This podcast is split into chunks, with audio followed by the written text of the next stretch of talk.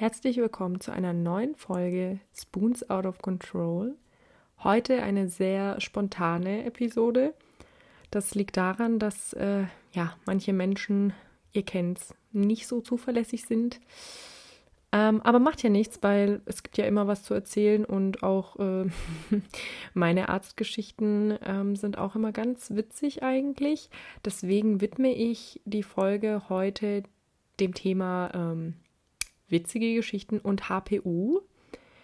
HPU, ja, ich war heute bei einer Ärztin, die sich mit HPU auskennt. Ich muss dazu sagen, vorerst, ähm, HPU ist äh, keine Krankheit, ist eine Stoffwechselstörung und in der Schulmedizin natürlich nicht anerkannt. Also es ist eigentlich nur Fake. Äh, man bildet sich die ganzen Symptome ein und das Blutbild. Kleiner Spaß. Ja, äh, was ist HPU? Also HPU ist die Abkürzung von einem ziemlich äh, langen großen Wort. Hämopyrolactamurie. Ich habe keine Ahnung, ob ich das richtig ausgesprochen habe, aber es ist echt schwierig auszusprechen. Deshalb HPU ist eigentlich ganz in Ordnung. Gut, aber was ist HPU?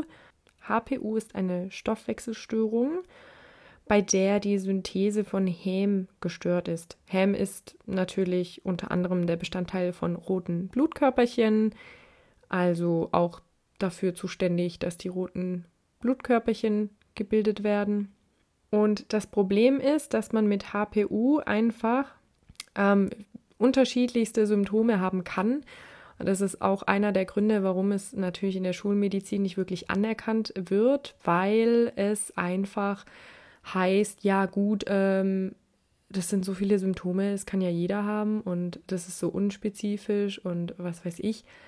Aber tatsächlich hat jeder Patient, jede Patientin mit anderen Symptomen zu kämpfen. Also meistens sind es Symptome wie Abgeschlagenheit, chronische Müdigkeit, Schlafstörungen, Gewichtsstörungen, Unterleibsschmerzen, gerade Menstruationsbeschwerden.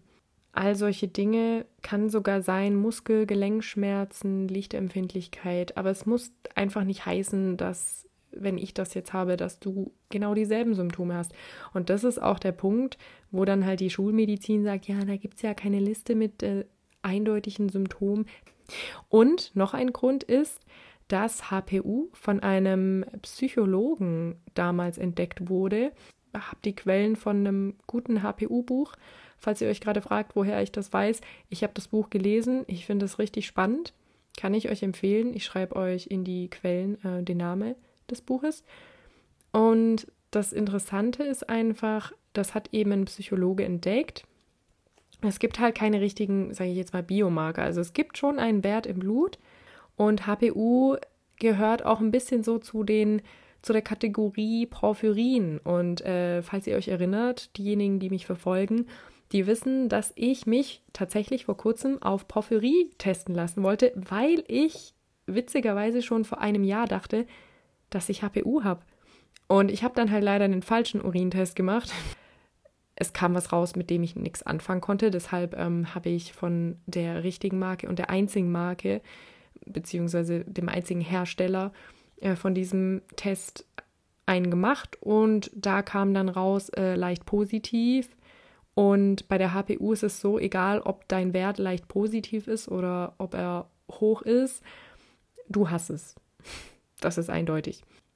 Und äh, dieser dieses Enzym, also es heißt, der HPL-Komplex entsteht durch einen Defekt in den Enzymen. Bei Menschen mit einem positiven HPU-Wert sind diejenigen Gene nicht in Ordnung, die an der Herstellung dieser Enzyme beteiligt sind.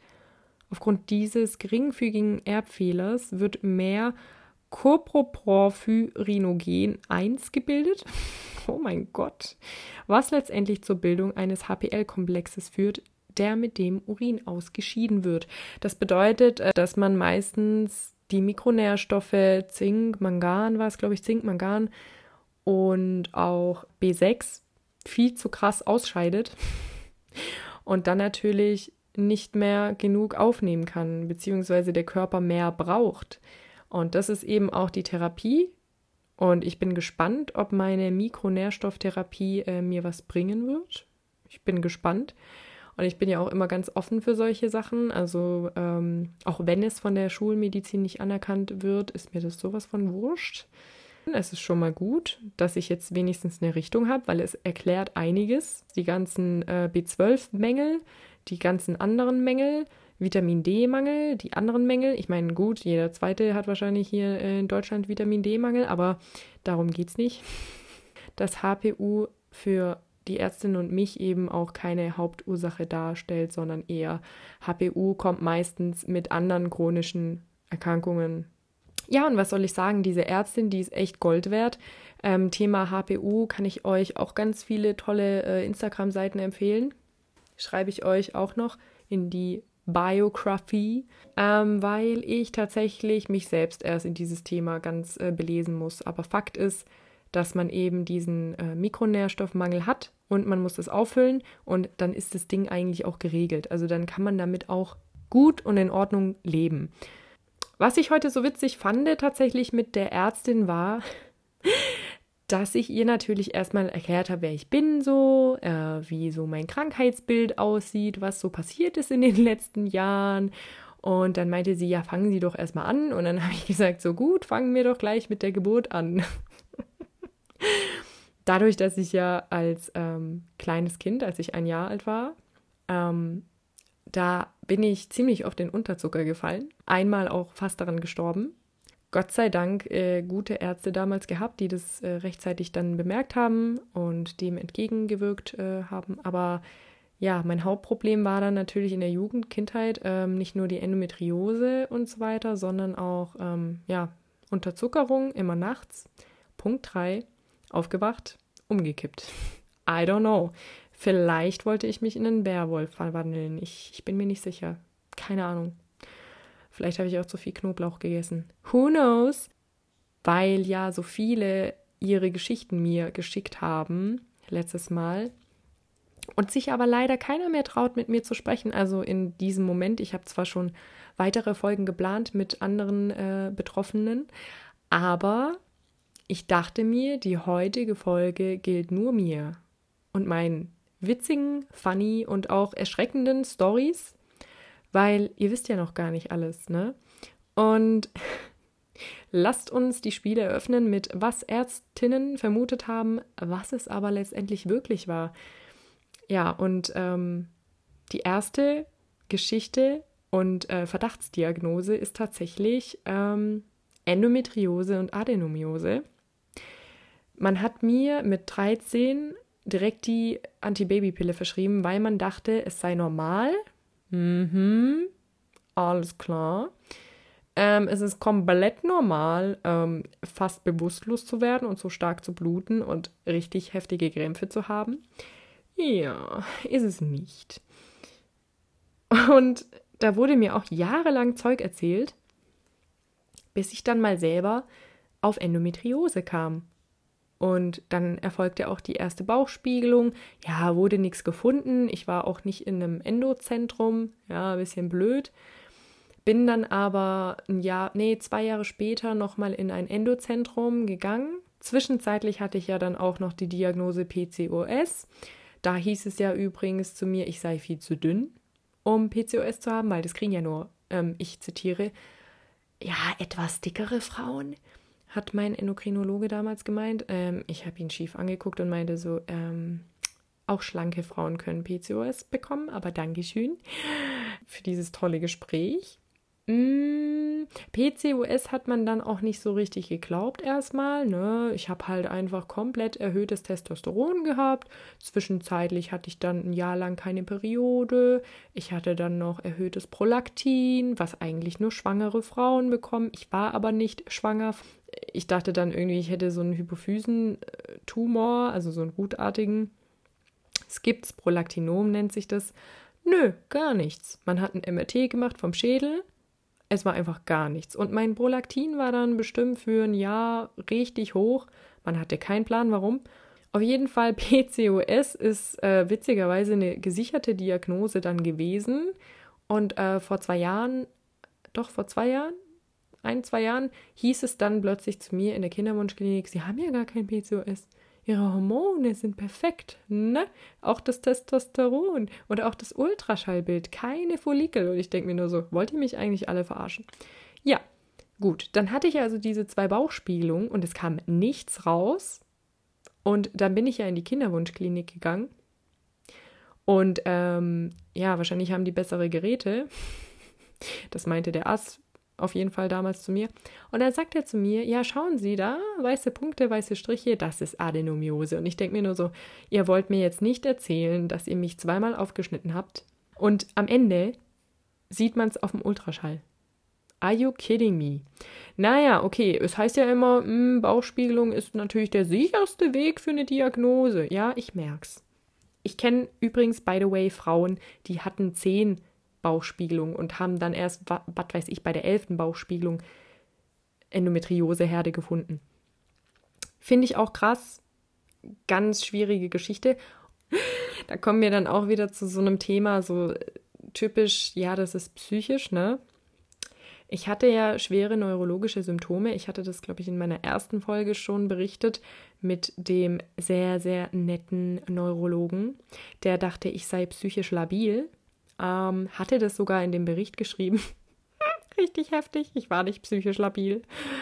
Ähm, dabei hatte ich einfach nur einen sehr starken B12-Mangel.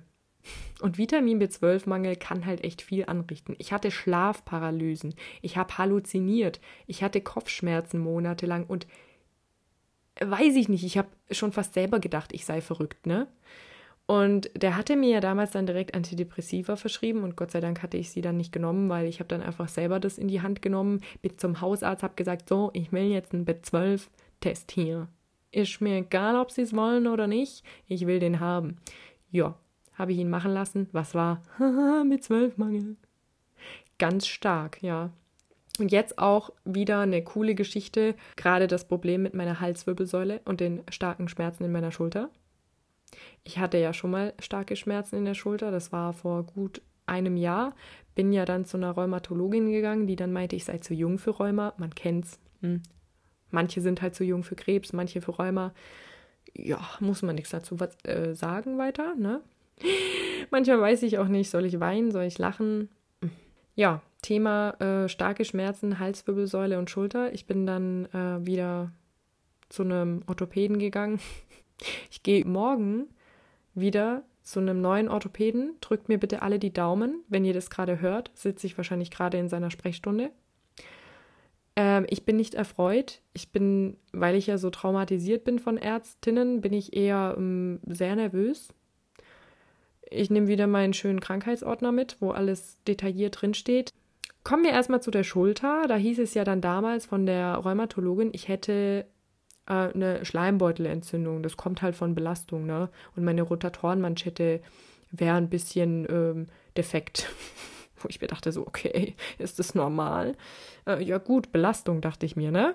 Ein Jahr später macht man wieder ein MRT und findet halt einfach ein nicht ossifiziertes Fibrom. Frag mich nicht, was das ist. Es ist anscheinend nichts Schlimmes, aber ich denke mir halt jedes Mal so, ja, cool. Ähm, jedes Mal kriege ich irgend so eine Diagnose, die dann halt nicht schlimm ist, aber sie ist halt da. Also irgendwas ist auffällig, aber es ist nicht weiter relevant. Genauso wie bei einmal, ähm, einmal habe ich einen Kopf-MRT, nee, CT sogar bekommen. Ich glaube sogar wegen dem Prolaktinom. Ich bin mir gerade nicht sicher.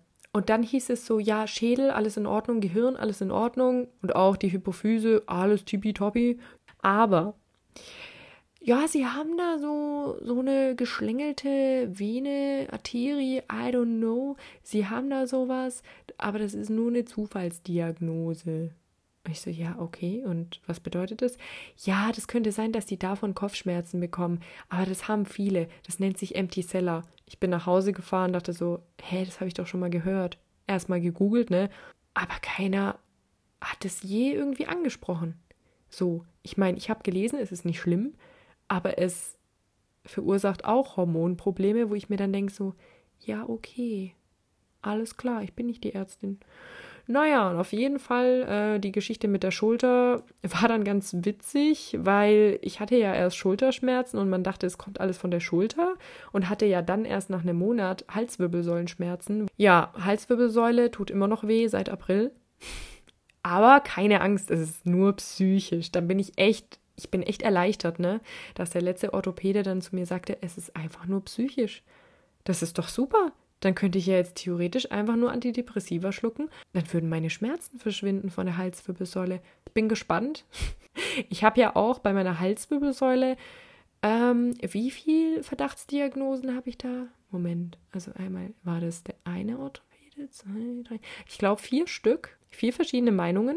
Nee, fünf bestimmt. Also der eine sagt, ähm, er sieht gar nicht. Das MRT-Bild ist total unauffällig ich finde es eigentlich auch ganz gut, dass diese Person nicht äh, die erste Person war, die ich gefragt habe wegen meinem MRT-Bild. Denn ähm, witzigerweise gab es dann noch eine andere Meinung von einem anderen Orthopäden und einem anderen Neurochirurgen. Der zweite ähm, Orthopäde meinte, es ist ein Bandscheibenvorfall in der Halswirbelsäule. Der dritte Orthopäde meinte, es ist ein Bandscheibenvorfall, aber nicht so schlimm, nur leicht, die Bandscheiben vorgewölbt. Aber sie haben da eine Nervenwurzeltaschenzyste und auch der Neurologe, der das MRT veranlasst hat, hat es direkt hingeschrieben, beziehungsweise Neurochirurg, I don't know, was er war, wer er ist. Ich habe ihn nie kennengelernt, stand einfach nur im Bericht. Und dann waren die anderen Orthopäden erstmal total angepisst, ne? Weil das da auf Papier stand so, hier Verdacht auf Nervenwurzeltaschenzyste an der Halswirbelsäule, C6, C7, das ist der Abschnitt, also ich kann es sogar mit meinen Fingern abzählen hier hinten an meiner Halswirbelsäule, wo diese Zyste sein soll. Das Problem ist, diese Zyste ist sehr klein und sie ist sehr selten. Da kommen wir wieder zum nächsten Thema. Alles, was selten ist, kann nicht sein. Das ist so selten, das können sie gar nicht haben, weil ich bin ja überhaupt kein seltener Fall, by the way. ich habe ja auch nicht als Kind Glasscherben geschluckt. Naja, das ist ein anderes Thema. Dann gab es noch einen Arzt, der meinte, ja, wissen Sie, ich habe das schon öfter gehört bei Fußballern oder so, wenn die extrem Sport gemacht haben und dann so nach zehn Jahren kamen ganz viele gesundheitliche Probleme. Also er schiebt quasi meine Halswirbelsäulen äh, und meine Nervenwurzeltaschenzyste schiebt er auf meinen Leichtathletiksport, den ich vor zehn Jahren gemacht habe. Ja, weiß ich nicht. Also ich hatte noch nie in meinem Leben Gelenkschmerzen oder Rückenschmerzen, geschweige denn an der Halswirbelsäule. Naja, auf jeden Fall äh, dachte ich mir dann nur so, okay, das ist auch eine coole These. Ähm, und eben der letzte Orthopäde meinte dann eben, es ist psychisch. Jetzt habe ich hier quasi fünf, sechs verschiedene Meinungen.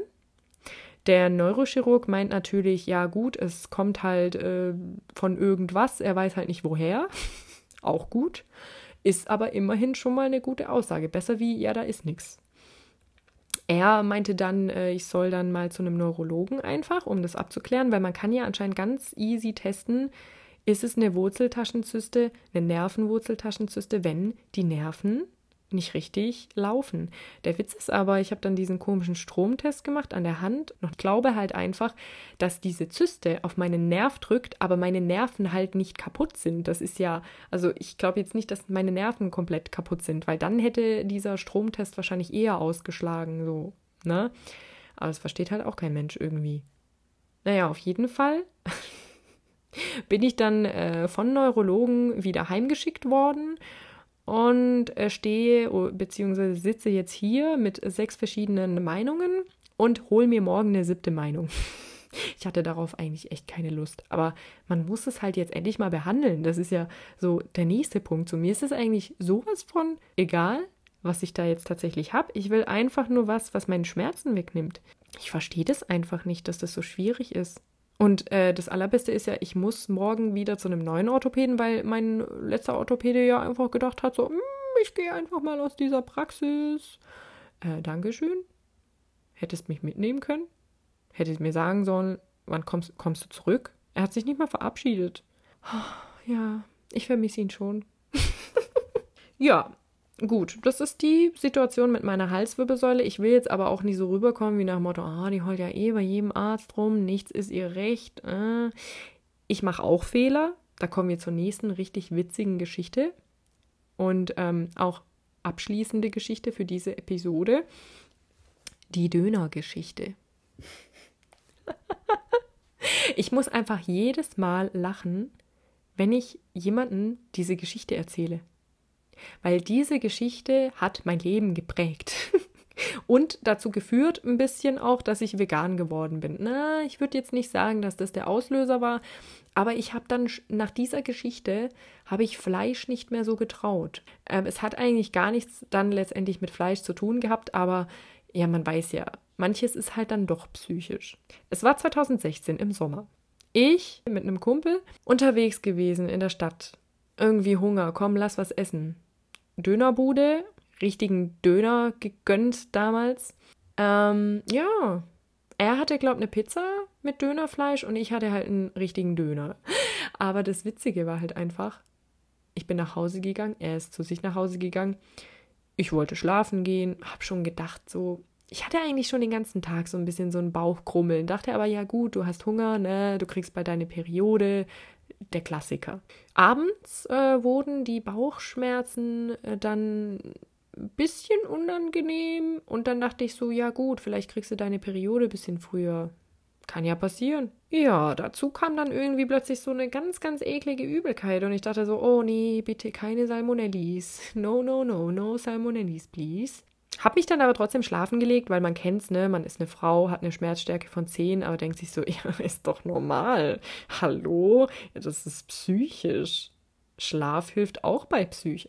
Naja, äh, ich habe mich schlafen gelegt, bin sogar mit diesen Schmerzen eingeschlafen, bin dann aber nachts aufgewacht und es wurde immer schlimmer. Und was mache ich? Eine Buscopan genommen, eine Wärmeflasche gemacht, habe gedacht, ja gut, Bauchschmerzen, ne, Wärmeflasche, was willst du da machen? Habe mich wieder hingelegt mit dieser Wärmeflasche, bin morgens um, pff, keine Ahnung, 6 Uhr, glaube ich, aufgewacht. Ich sag's euch, diese Schmerzen, die waren richtig schlimm. Und der Witz ist halt einfach, wenn ich heute noch dran denke, diese Schmerzen vergleiche ich immer noch mit meinen Periodenschmerzen von damals. Das bedeutet, ich hatte eigentlich die Schmerzen, die ich immer hatte, wenn ich meine Periode hatte, aber ich hatte meine Periode nicht. So, was macht man also? Ja, dann musste man halt trotzdem irgendwie einen Arzt anrufen. Ich hatte damals meiner Mutter geschrieben, ähm, Grüße gehen raus an Mutti. Ähm, danke für, deine, für deinen Tipp, dass ich nüchtern äh, zum Arzt gehen soll. Meine damalige Hausärztin, richtig tolle Frau. Ich liebe sie. Ich würde am liebsten Namen nennen. Sie arbeitet nicht mehr als Hausärztin, aber ich würde das so gern machen. Ich würde diese Person, ich würde sie küssen. Die hat nicht nur mein Leben damals gerettet, als ich unterzuckert war als Baby, sondern auch eben in diesem Moment, als ich eben, ja, keine Salmonellenvergiftung hatte. Also keine Lebensmittelvergiftung. Das war nämlich so ähm, mein Gedanke. Und während ich dann auch beim Hausarzt saß und Blut abgenommen bekommen habe, schreibe ich meinem Kumpel, du hör mal, mir ist so übel und ich bin jetzt, ich sitze hier gerade beim Arzt. Ich glaube, ich habe eine Lebensmittelvergiftung. Ich habe mich fast übergeben. Aber nur fast, ne? dann schreibt er mir so, nö, mir geht's voll gut, aber ich habe halt auch so einen Schweinemagen, ne? Ja, okay. Und dann kam die Ärztin, meinte so, ja, ich taste jetzt ihren Bauch erstmal ab, bis die Blutergebnisse da sind, so. Das war so ein Schnellbluttest, äh, I don't know. Ja, dann hat sie versucht, meinen Bauch abzutasten. Und äh, gibt's ja diesen Test, wenn man reindrückt, ne? Sie konnte nicht mal reindrücken. Sie hat meinen Bauch nur berührt. Äh, ohne Witz. Sie hat den also sie hat ihn nicht mal richtig berührt und ich, ich bin komplett, ich bin aufgesprungen. Ich habe geschrien. Und sie guckt mein Blutbild an und sie direkt so ab ins Krankenhaus und ich so, oh nein. Und sie so, das ist der Blinddarm. Du musst operiert werden. Und ich dann nur so, oh, nein, auf diesen Moment habe ich Jahre gewartet. Ich habe Jahre gewartet auf, auf meine Blinddarmentzündung. Es hört sich jetzt richtig strange an, aber ich wollte dass meine Blinddarmentzündung nicht so schlimm wird. Ich meine, okay, sie war schlimm. Ich konnte aber noch laufen und stehen. Das war ganz witzig eigentlich.